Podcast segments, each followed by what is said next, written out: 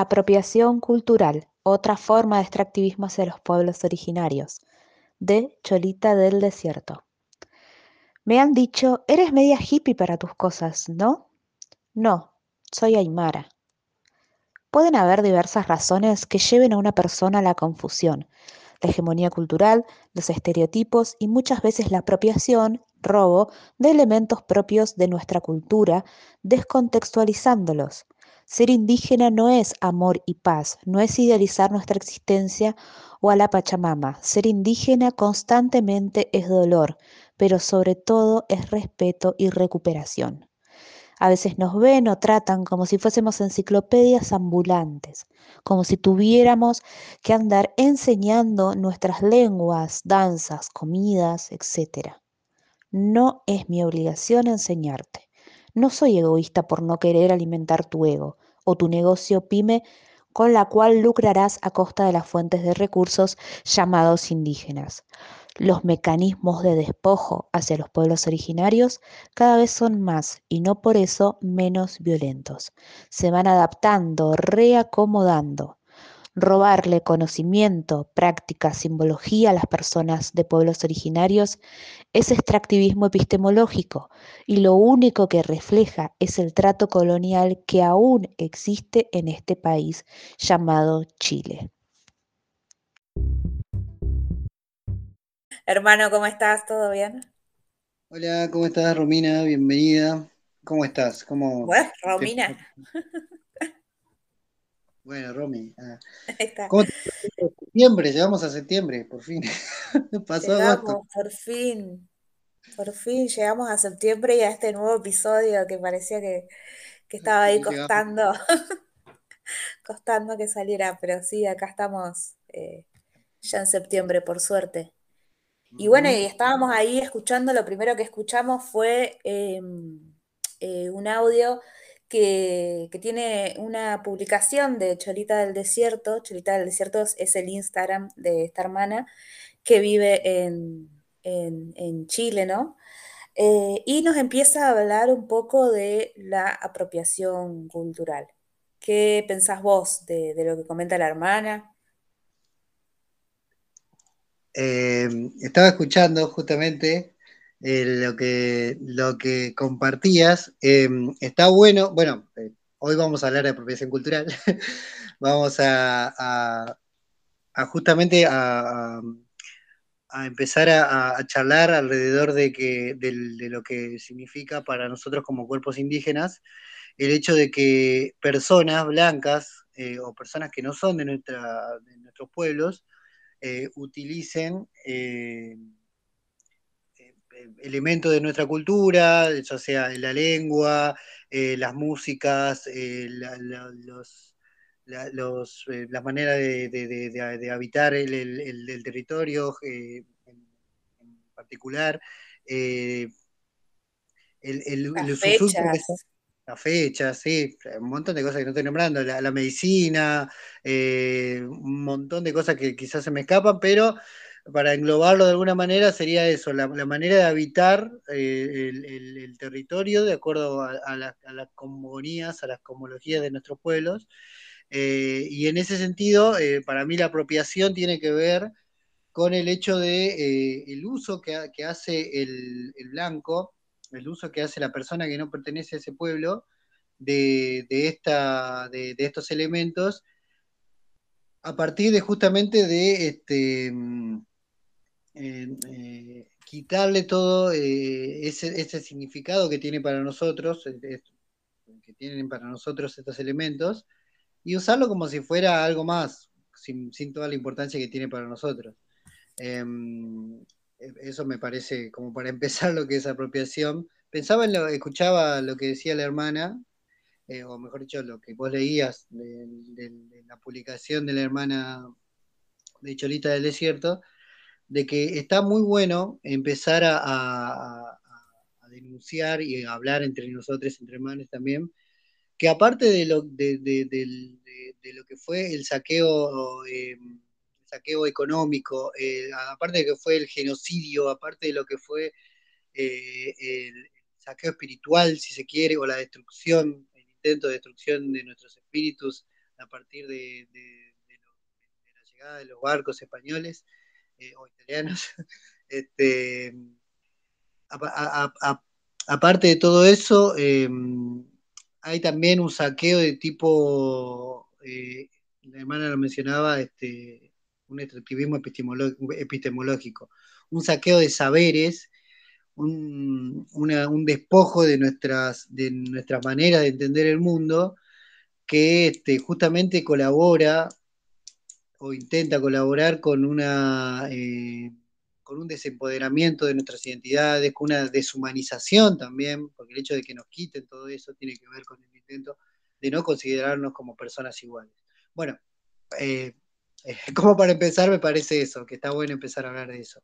Decime vos, contame qué, qué te parece todo este tema. Sí, bueno, la, hermana, digamos, eh, lo, a mí me, gustó mucho, digamos, esa publicación porque ella empieza diciendo em, que, como que le dicen que es media hippie, ¿no? Eh, y, y, eso, eso es la descontextualización real, digamos, de que, de que toda, digamos, su vestimenta, ¿no? O sea, todo lo que son aguayos, todo lo que son usar, qué sé yo, lanas, tejidos y todo, se descontextualiza de lo que es su identidad para pasar a ser parte, digamos, de la cultura hippie. yo nunca me voy a olvidar de una vez que estaba cuando vivía allá en Buenos Aires y habíamos, eh, ahora que se viene el Día de la Mujer eh, Originaria, en la casa de una hermana habían hecho eh, como como, como una reunión, qué sé yo, en que habían invitado, era un espacio mixto. Y en ese sentido, bueno, siempre que hay blanquitud hay un montón de violencia, ¿no? Eh, se ve que esta hermana tenía mucha relación con la gente blanca y bueno, y será una cuestión de que, o quizás lo, lo hace hoy en día, cuestiona, ¿no? Esos vínculos, esos vínculos que se nota que son hiper extractivos a ella, a su identidad, pero me acuerdo mucho de que estaba una señora que creo que se llama Muria o algo así, que es una blanca, eh, que toca el sicus y que ella agarraba libremente y decía, lo, voy a, lo digo con todos los nombres porque no tengo ningún problema, y a esta gente hay que empezar a ponerlas así. Eh, eh, ¿Cómo? Con nombre y apellido, digo, totalmente eh, dejar asentado quiénes son. Porque sí, sí, sí, esta, esta señora que es más, forma, creo que hasta forma parte del espacio este EMPO en, Morón, ¿no? O sea, es una señora que tiene muy... ¿Sí? Ah, eh, eh, estamos teniendo problemas de conexión, creo que es como el poder de la blanquitud, que no quiere que hablemos de su apropiación. Em, pero lo que estaba, lo que pasaba en este momento, eh, en esta ronda, era que esta mujer estaba diciendo toda la capacidad que tenía ella o todo el conocimiento que tenía de los vientos de los Andes en general. Entonces, eh, nada, estamos hablando de, o sea, para, para ubicarnos quizás más en, en estados, porque también desconozco muchos de sus pueblos, eh, los pueblos indígenas de estos lugares, pero estamos hablando de Venezuela, de Colombia, de Perú, de Bolivia, de parte de Argentina, todos esos vientos, ¿no? Todos esos instrumentos, ¿no? Eh, de vientos, ella los conocía todos. Em, en la misma ronda había hermanas que recién ahora estaban pudiendo empezar a tocar el sicus porque no lo podían hacer antes, porque habían quizás tenido que trabajar siempre, eh, porque apenas tenían eh, quizás tiempo para descansar, eh, porque lo que significaba ¿no? tocar el ciclo en Buenos Aires. Entonces, esa apropiación que esa mujer pudo hacer, de lo cual tiene CDs, tiene de todo, o sea, mientras al lado tenés hermanas que no están pudiendo reconectar con su identidad o les está costando un montón, hay que empezar a verlo y señalarlo. No podemos dejar tan impunemente que esta gente, primero, esté en nuestros espacios, pero de última, si están, hay que señalar estas cosas, ¿no? O sea, es ese privilegio que ella tuvo de poder agarrar y soplar por toda Latinoamérica, por toda Yayala, todo el tiempo, mientras una hermana no lo pudo hacer. Eso es apropiación cultural. Es ese privilegio del que gozan, del que lucran, ¿sí? Porque yo te escuchaba, por ejemplo, que vos agarrabas y en una de las cosas que mencionás es la medicina, ¿no? Entonces, si a mí viene una persona blanca y me dice, ¿cómo puedo agarrar y, no sé, esto? Y yo le digo, bueno, tomate un tecito de esto. Bueno, eso es un conocimiento que última está circulando, eso es una cosa. Si yo dos días después la veo vendiendo el tecito, es como que eso es diferente. Ahí está la cuestión. No sé qué pensás vos. Sí, sí, este, qué, bueno que empieces así como, como dando nombre y apellido, dando ejemplos, está bueno. Eh, pero, eh, digamos, em, pensando en esto de, lo que mencionabas, del privilegio que tenía esta persona, es, como muy difícil. Eh, nombre y apellido, nombre y apellido. es muy difícil no, em, no hablar de de apropiación sin mencionar, aunque sea de costado, apropiación cultural, sin mencionar, aunque sea de costado, lo que es la supremacía blanca.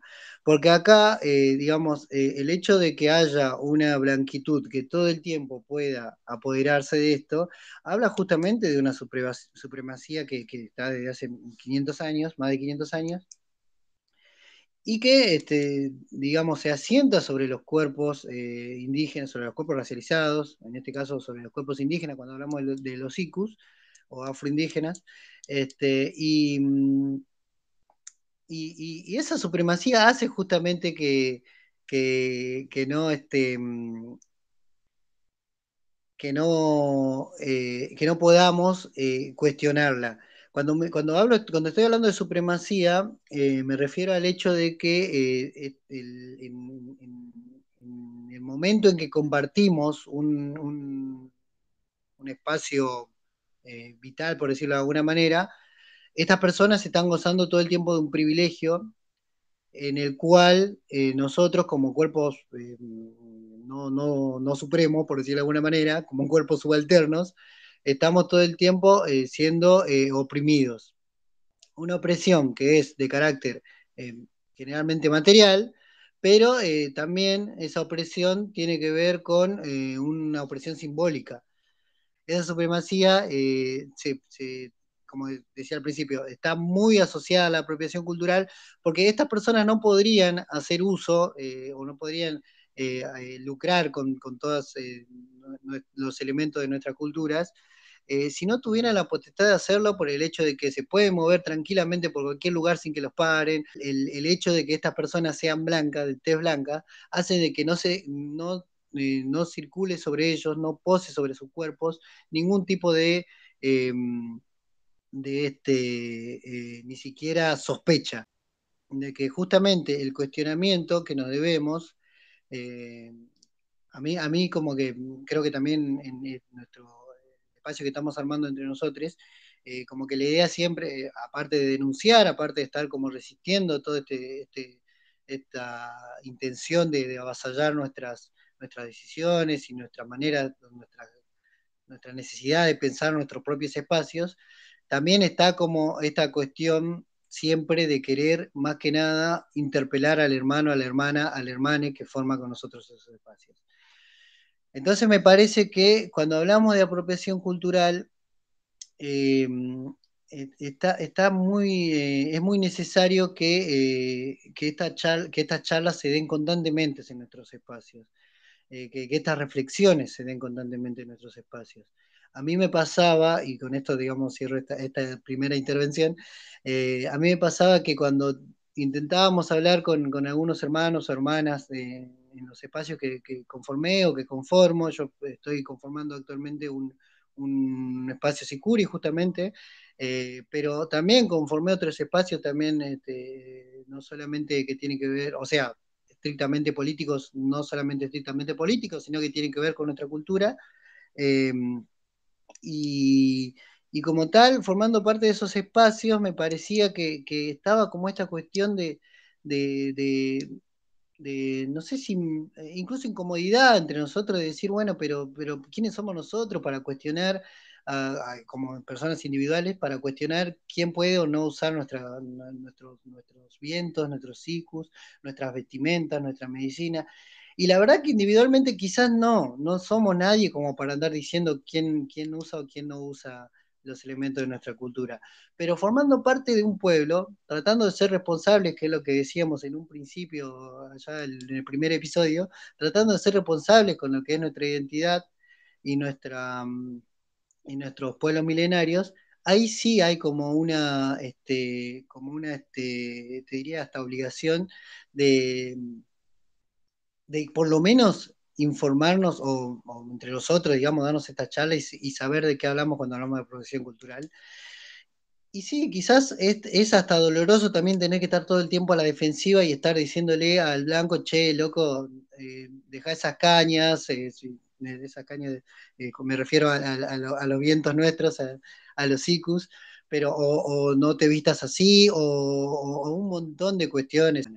Bueno, te paso la palabra a vos, pero eh, me parece que, digamos, por ese lado quería ir yo charlando sobre esto. Eh, sí, wow, sí, bueno, es a mí lo que me, lo que, es un poco en relación con lo que viene, lo que plantea esta, esta hermana Cholita del Desierto, ¿no?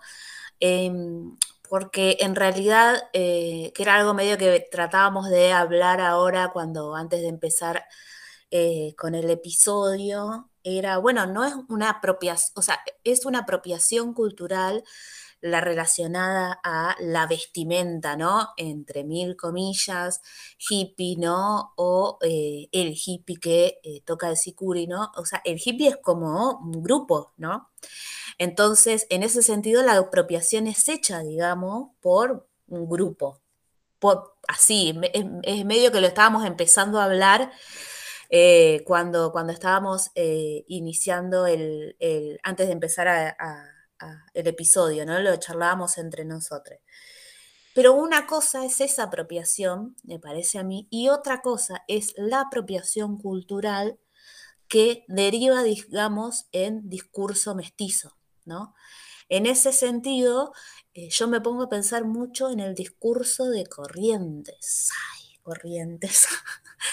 te amo tanto y, y por otro lado pasan estas cosas que uno ve corrientes y ve, em, y ve digamos, eh, digamos, un alto nivel de apropiación cultural hacia la cultura guaraní. ¿Qué es lo que quiere decir eso básicamente? Eh, que hay un discurso creado, digamos, eh, eh, correntino, que usa todo el tiempo cosas que son propias de la cultura guaraní, ¿no? Que tienen que ver con, con el idioma, con eh, diferentes eh, expresiones, diferentes fechas, ¿no? hasta, hasta, hasta, no sé, lo, lo, que uno se pueda imaginar está tomado, digamos, por el discurso mestizo, ¿no? Em, de Corrientes que plantea, bueno, somos esta mezcla de guaraní y español. Y entonces, en ese sentido, cuando uno tiene que denunciar la apropiación cultural, es mucho más difícil, ¿no? Porque no es, digamos, un hippie que lo está haciendo, ¿no? Que es un grupo. Estamos hablando de un discurso generado desde el Estado, con todo el aparato que posee el Estado, diciéndote que está bien que vos uses palabras en guaraní aunque no seas guaraní. ¿No? Está bien, digamos, que oprimas a un pueblo todo el, todo el año, pero después agarras y, eh, no sé, tenés una, usas una palabra, digamos, de ese pueblo, ¿no?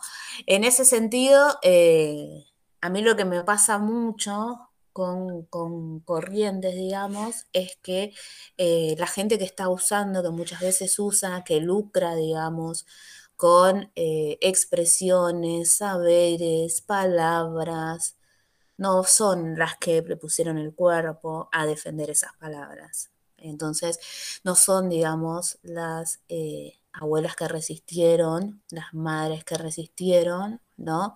Eh, al lado del fuego, el, usar esas, esas palabras. Entonces, que a veces nos indigne, nos duela, que haya, digamos, una, utilización totalmente vacía de contenido, de contexto, ¿no?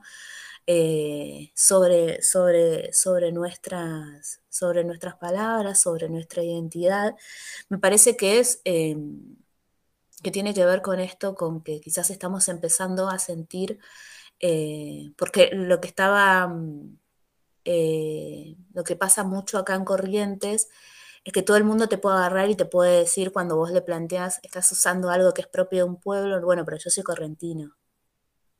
Es como que está justificado en ese sentido. Eh, pero a mí me parece que, hay que empezar a, tenerle un cierto, eh, que si hay algo que nos está incomodando, ¿no? Como hermanos y como hermanas, cuando vemos, digamos, que hay un blanco que está usando una palabra en guaraní y nos duele, me parece que tenemos que empezar a, darle valor a eso porque vamos a estar respetando la memoria, ¿no? De, nuestras abuelas y en ese sentido vamos a ser responsables con nuestros pueblos. Eh, no podemos seguir sosteniendo la apropiación constante, ¿sí? Eh, y si no podemos evitar esa apropiación, que por lo menos esté la denuncia, la señalización a ese blanco esa blanca que lo está haciendo, ¿sí? Agarrar y decirlo, vos tenés los privilegios de hacerlo, pero hubo quienes le pusieron el cuerpo y vos no tenés nada que ver con eso pero estás haciendo esto. Ay, pero lo hago con respeto, lo hago por... No, no. Sí, no. no hay chance, no, no, no, no. Eh, entonces, en ese sentido, me parece que en, estos contextos, ¿no? Donde lo indígena, la realidad indígena, los saberes indígenas, las palabras indígenas forman parte del discurso estatal, ayudan un montón a, como lo charlábamos hoy, a la idea de mestizaje, ¿sí? A la idea de correntino, a la idea de correntina. Em, no sé qué pensás vos, hermano.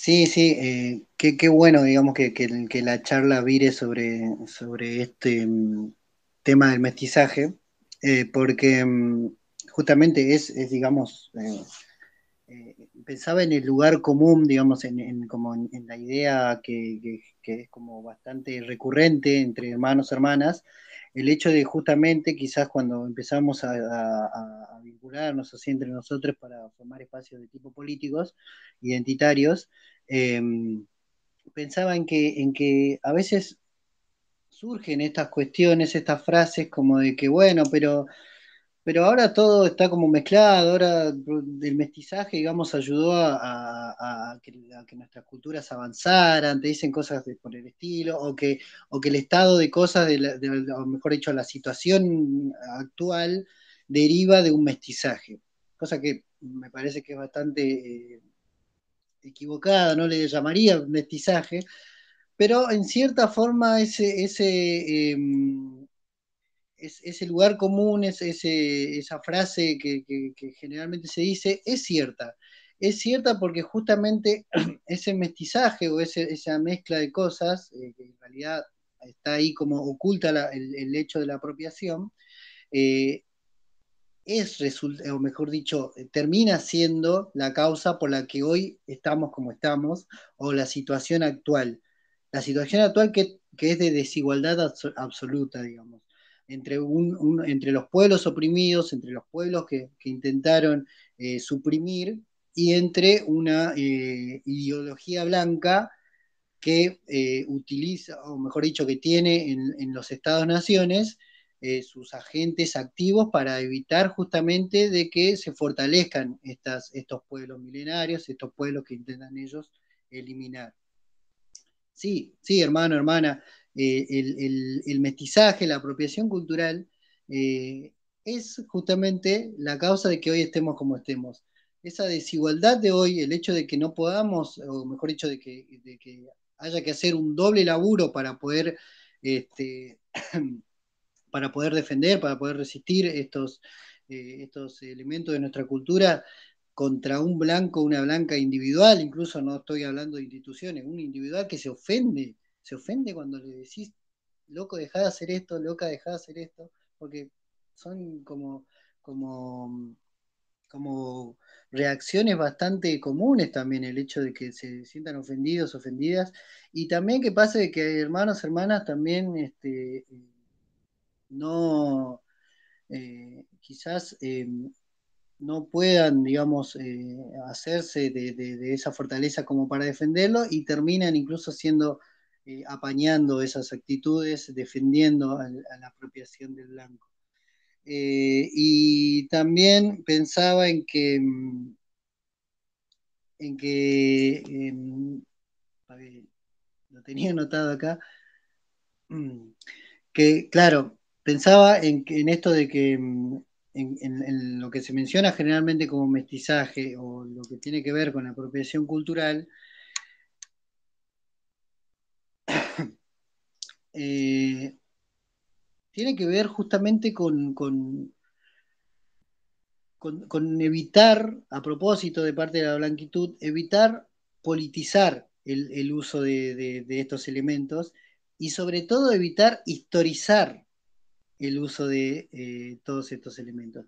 Que un blanco pueda hacer, o una blanca, o un grupo de blancos, la blanquitud, pueda hacer uso de todos, de todos los elementos de manera impune, tiene una razón histórica, que es justamente la colonización y el, extractivismo epistemológico del que hablaba la hermana, este, y tiene una, causa, o mejor dicho, una vía totalmente política, que es el hecho de que, este, de que, de que esas, eh, de estas particularidades o estos elementos de los que hablamos funcionan, son aceptados por la blanquitud siempre y cuando lo usen ellos o ellas. Porque si lo usamos nosotros, son marginales, eh, son este, mm, eh, palabra podría usar? Son este, exóticos. Eh, todos esos elementos cobran eh, importancia o son de alguna manera eh, vistos por, los blancos como algo que merece ser, que merece ser de alguna manera valorado a partir de que ellos los están usando. Y también tiene que ver con que justamente el valor que ellos le dan es meramente como una mercancía. Y eso, digamos, es como muy fuerte también. Vos fíjate que la mayoría, del, o mejor dicho, casi todos los, los, elementos de la cultura, de las distintas culturas que, de las que se apropió el blanco, terminan siendo mercancía. Son mercancía. Es la única manera de la que ellos pueden hacer uso de estos elementos. Entonces, no hay respeto, de ese respeto que decían al principio, pero lo hago con respeto, no hay respeto, porque justamente mercantilizar, hacer mercancía de estos elementos y de, alguna manera em, eh, eh, sacar, eh, sacarle toda la importancia que tiene a nuestros pueblos y, y despojarle, digamos, de esa importancia y, y convertirlo en algo totalmente mercantil hace que, justamente hablemos de que no hay un respeto ahí y de que hay un, justamente una, una manera de ver el mundo totalmente blanca, que es lo que nos hace daño. Y eso es totalmente lo que, lo que también me parece que hay que denunciar. Sí, también lo que me ponía a pensar yo, perdóname que te reinterrumpa, pero también eh, lo que me ponía a pensar yo es Ponele, ¿no? O sea, porque también lo que, lo que, lo el argumento con el que muchos hermanos y hermanas se van a encontrar cuando, cuando plantean esto, estás haciendo apropiación cultural, es, eh, no, pero vos a mí me conocés, vos sabés mis intenciones y todo. Si a mí alguien viene un blanco y me dice, vos me conocés, che, ¿Cómo vas a decir que yo estoy haciendo apropiación cultural? Y eso es otra estrategia, llevar lo que es estructural a un plano individual. Si esa persona blanca está comprometida con, o sea, si respeta tanto, por ejemplo, el pueblo guaraní, los saberes guaraní, no va a usar, ¿no? Banalmente palabras, simbología, representaciones guaraní. Eh, por el simple hecho de que ella es buena persona o, es buena persona, ¿no? O por el simple hecho de que, no sé, de que él está como, no, va a entender de que hay una estructura colonial de la que él está formando parte, más allá de las intenciones que tenga. O sea, que eso es, eso es otra estrategia que van a tener. Bueno, llevamos de lo, yo te estoy planteando algo estructural, bueno, pero te lo llevo a lo individual, a lo personal. Y no, porque es como decías vos hoy, es una responsabilidad con nuestros pueblos. Si nosotros lo planteamos desde lo individual, es una cosa, pero lo tenemos que plantear desde nuestros pueblos.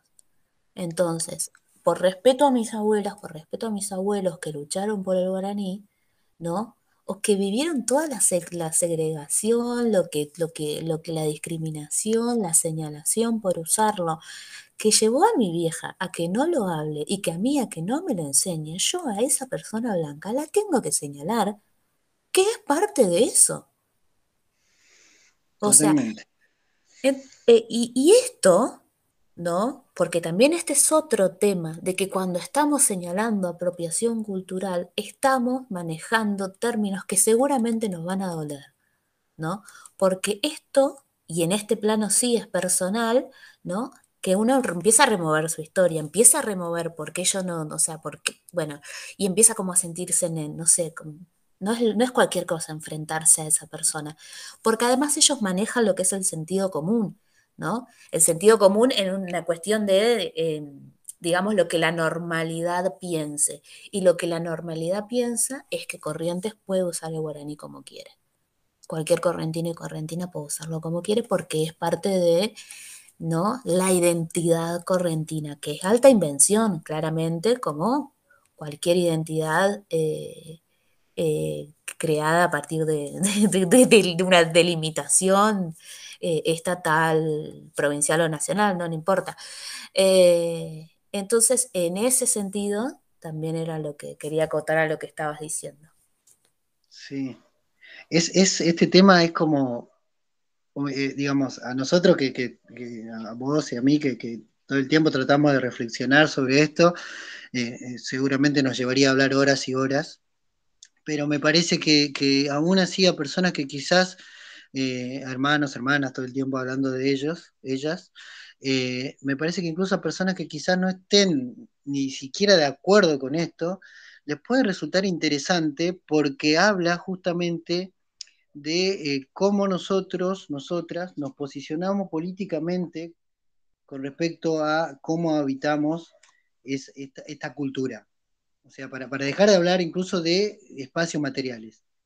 Cuando estamos en un espacio sicuri, en un espacio em, en el que sea, como para dejar, no nombrar espacio de baile, danza, cualquier espacio, incluso cuando aprendemos nuestras lenguas, este, eh, estamos habitando esa lengua, estamos habitando esa música, estamos habitando esa danza y demás. Está bueno pensar entre hermanos y hermanas, y digamos ahí un poco dejo de solayo de que estoy totalmente en contra de espacios abiertos a personas blancas, quiero espacios cerrados para cuerpos racializados, para hermanos, hermanas de, de los pueblos. Y, lo que quería decir era eso, de que cuando pensamos estos espacios, cuando eh, cómo habitar estos espacios, eh, va a surgir esta cuestión de la apropiación, aunque sea de costadito, y, va a resultar interesante, incluso para que reflexionemos, para que repensemos cómo venimos habitando esos espacios. Algo más que quería mencionar, como para, digamos, eh, tirar así también, que que me parece que también nos daría para hablar horas y horas. Eh, hablamos de apropiación cultural no solo por el hecho de que este, una persona que no forma parte de ese pueblo haga uso de un elemento de la cultura de ese pueblo. O sea, eh, yo no, voy a poner un ejemplo estúpido para que se entienda. Yo no soy em, escocés, o no soy celta, o no soy inglés o lo que sea, y que yo use de repente algo de, esa cultura, a mí no me hace un apropiador. A mí ni a ninguno, justamente porque estábamos hablando de que lo que entra acá a jugar es la opresión, de cómo usan, este, digamos que yo aprendo inglés, no me hace a mí un apropiador. O hace, a, nuestros cuerpos no nos hace apropiadores que, tengamos que aprender inglés eh, o cualquier otra lengua cualquier otro idioma, mejor dicho. Pero sí hace, lo hace apropiador a que, una persona blanca haga, eh, quiera aprender de repente el quechua. porque, porque lo que está jugando ahí es el tema de la opresión, que eso, digamos, tiene que quedar como, como te, estaría bueno que lo, que, lo, que lo mastiquemos y que lo charlemos, porque no es que estamos hablando de una cuestión de simetría, una cuestión de igualdad. Justamente nuestros pueblos no pueden conversar nunca con los estados-nación, no pueden conversar nunca de par a par. Hay una cuestión de opresión que está todo el tiempo haciendo que nuestras culturas sean totalmente manoseadas, usadas, eh, usadas como, como mercancía, ¿entendés? Y eso, digamos, eh, hace que justamente que, nosotros tengamos que justamente no apropiarnos, sino asimilarnos a las culturas para poder sobrevivir, porque de hecho muchos hermanos aprenden inglés porque tienen que, incorporar ese, idioma en muchas de sus profesiones, en muchas de sus... Hay, hay, indígenas que tenemos que tienen profesiones, no solamente los blancos se reciben, para que, digamos, por si alguno se entera por ahora, este, pero es así, digamos, eh, hay una asimilación ahí, justamente no es una apropiación. Que tengamos que usar jean y que no usemos nuestras vestimentas todo el tiempo, habla de una cuestión de asimilación, de la que obviamente hay que charlar muchísimo también y que también es dolorosa. Pero no me hace un apropiador a mí el hecho de que esté usando un jean o, o de repente me sepa palabras en inglés o cualquier estupidez que de repente se diga, sino que hay ahí un tema que tiene que ver con una estructura de la que hablabas vos, y que está bueno charlarlo. Así que bueno, es, eh, es como este tema es interesantísimo. Bueno, yo por, por como para como último comentario y, y, creo que necesitándolo también, em, ¿no? Y siempre hablándole a hermanos y hermanas, a veces nos cuesta tanto recuperar, tanto, tanto. O sea, es, es tanto en mi caso, yo con el guaraní es quizás mi tema, eh, mi tema así como, como quizás uno de los temas que más me, duele en lo que es la recuperación, porque entiendo todo lo que significa. Entonces, en ese sentido, nos cuesta tanto recuperar, eh, ¿no? Y a veces lo hacemos con tanto respeto y con tanto amor, y entendemos que a veces recuperar, qué sé yo, eh, el guaraní, por ejemplo, es empezar a hablar con, tu mamá, que, quien, quizás tuvo que olvidarse de todo, y se empieza a preguntar por qué se olvidó y nos remueve tantos sentimientos y tantas cosas y tanto todo, y vienen ellos y lo hacen como si nada. Y vienen ellos y le ponen un nombre guaraní a cualquier cosa. Y vienen ellos que históricamente lo han podido hacer. Ellos y ellas que son los hijos e hijas de aquellos que se han quedado con nuestros territorios. Ellos tienen ese privilegio, nosotros no lo tenemos. Nosotros todavía nos vamos a seguir, vamos a seguir tratando de recuperar con mucho amor, con mucho respeto y con todo el dolor que significa recuperar. Totalmente. Eso quería. Es, doloroso, es dolorosísimo. Sí, sí, sí. Sí, sí, sí, sí es, bastante así. Pero bueno. Eh, que nuestras construcciones eh, político-identitarias sean necesarias. O sea, eh, el, dolor implica, digamos, esa, esa necesidad, esa, mm, esa cualidad de necesario justamente es a partir del dolor, porque justamente nos pone, nos pone inquietos, nos, remueve el cuerpo, nos hace resentir años y años, siglos y siglos, el hecho de, tanto despojo. Eh, yo como que, voy a dejarlo quizá para otro episodio, el hecho de mencionar la, el tema de, porque a mí me, en esto de conformar un espacio Sicuri, nada, me despiertan muchísimas cosas. A mí, eh, yo tengo 30 años, parezco de mucho menos, pero tengo 30 años, y, a mí, eh, obviamente, esta recuperación es, reciente, es en los últimos 5 o 6 años, el hecho de empezar a, a, revisar mi identidad, digamos, y la identidad de, nuestros pueblos. Eh, y a mí me pasaba que, con, lo que tiene que ver con la música, con, lo que es la identidad sicuri, fue quizás lo último que agarré. Lo último que agarré.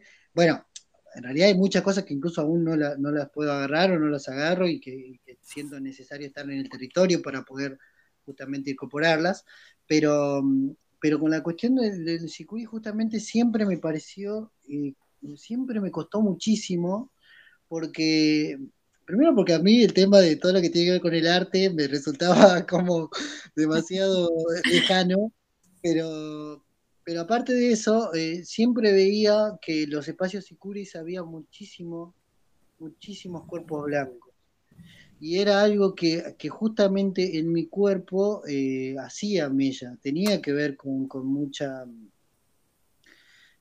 justamente con, ver un espacio que yo consideraba eh, meramente propio o meramente de nuestros pueblos, y ver muchísima gente blanca ahí eh, habitándolos y haciéndolo con un, quizás con, respeto para ellos, pero la verdad con, con una total, este, justamente sin poder, sin atravesar por ese dolor que quizás atravesamos muchos de nosotros y nosotras. Así que nada, pensaba en eso y seguramente en otro episodio contaré varias, varias este, cosas que tienen que ver con el espacio que conformo, que me encanta, que me gusta mucho estar conformándolo y con el que, que justamente me gusta conformarlo porque está eh, integrado por hermanos y hermanas y que, nos, que me parece que está bueno que todo el tiempo hablemos de estas cosas. La apropiación cultural es algo que, se, que, si bien no es que se habla como me gustaría quizás, pero que todo el tiempo vuelve y que quizás, lejos de parecer aburrido de estar todo el tiempo girando sobre un mismo tema, eh, eh, digamos, nos hace entender de que es algo necesario que todo el tiempo volvamos sobre, que todo el tiempo volvamos sobre la apropiación cultural, ese, eh, tiene que ver con el hecho de que es algo pendiente todavía eh, eh, hacerle frente a eso, como por lo menos como cuerpos colectivos. Quizás individualmente uno lo hace, claro. pero comunitariamente todavía es algo a caminar y, y es un desafío enorme. Así que por mi parte, como que como que nada, la gana de ponerle como mucha energía a eso y también de hacerse fuerte, porque es ese dolor que vuelve todo el tiempo. Claro, claro, además hay una cuestión que tiene que ver con, eh, con la impunidad, ¿no?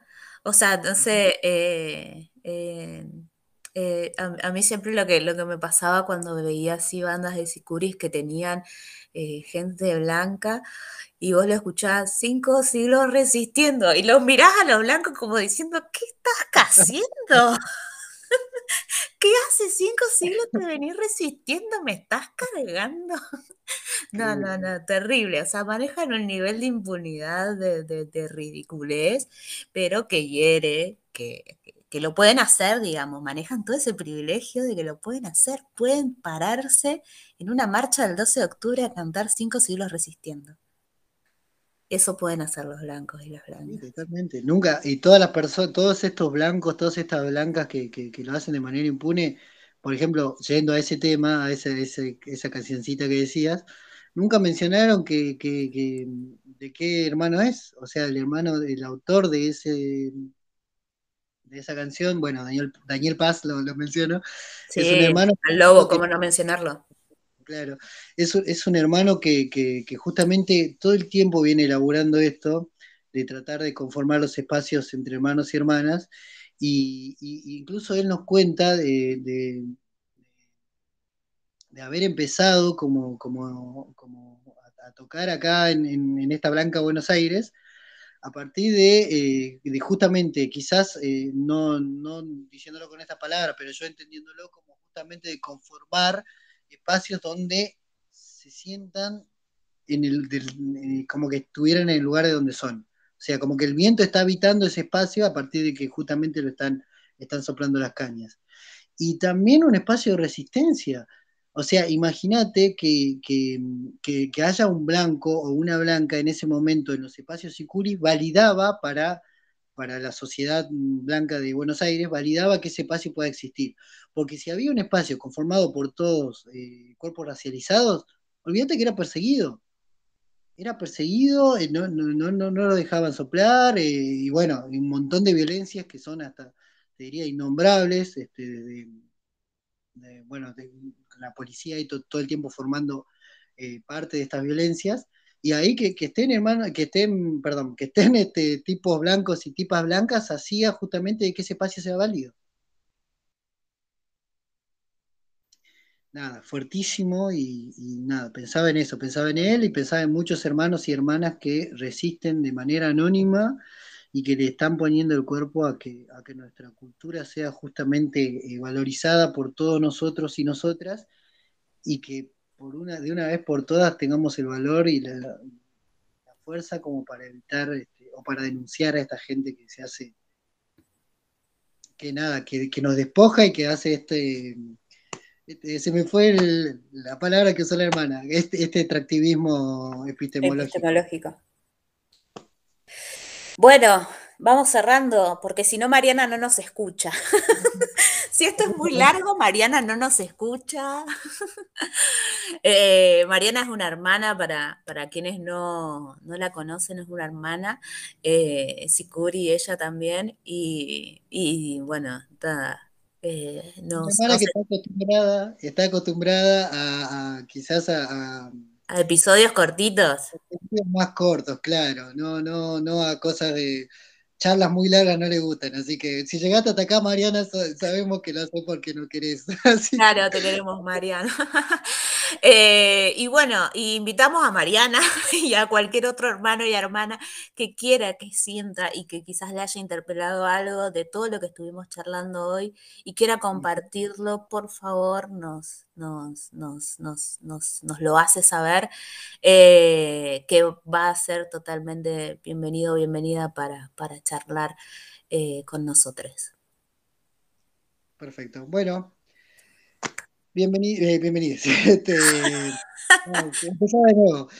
bueno, gracias por escucharnos a quienes lo hacen y bueno, sí, de nuevo, ojalá que que esto les genere, si no compartirlo con nosotros, compartirlo esto, en los espacios que conforman.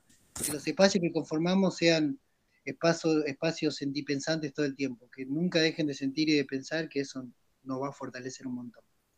Totalmente, totalmente. Bueno, hermano, abrazo grande, me despido también y si salió medio raro el episodio de hoy es porque estamos hiper cansados y cansadas. Eh, nos está, eh, agosto nos dejó así, pero ya vamos ahí activando con septiembre, así que espero que les haya gustado el episodio de hoy. Un abrazo enorme y mucha fuerza para nuestros cuerpos resistiendo. Abrazos. Yeah. La sangre tira. Eche que che. Estamos de vuelta. Un mensaje para nuestro pueblo. 2015. Ya nos encontramos y nos volveremos a juntar. Esto es para la raza. Para la raza. Escuchemos el fondo. Para todos los locos del Guaymapu. Dale Anita Millaleo. Yeah. Amulepe Millaco. La sangre tira, expresa. Nuestro Nehuen en Chan demuestra su trapeza. Aunque pasen una, dos, tres cuatro generaciones. Trap y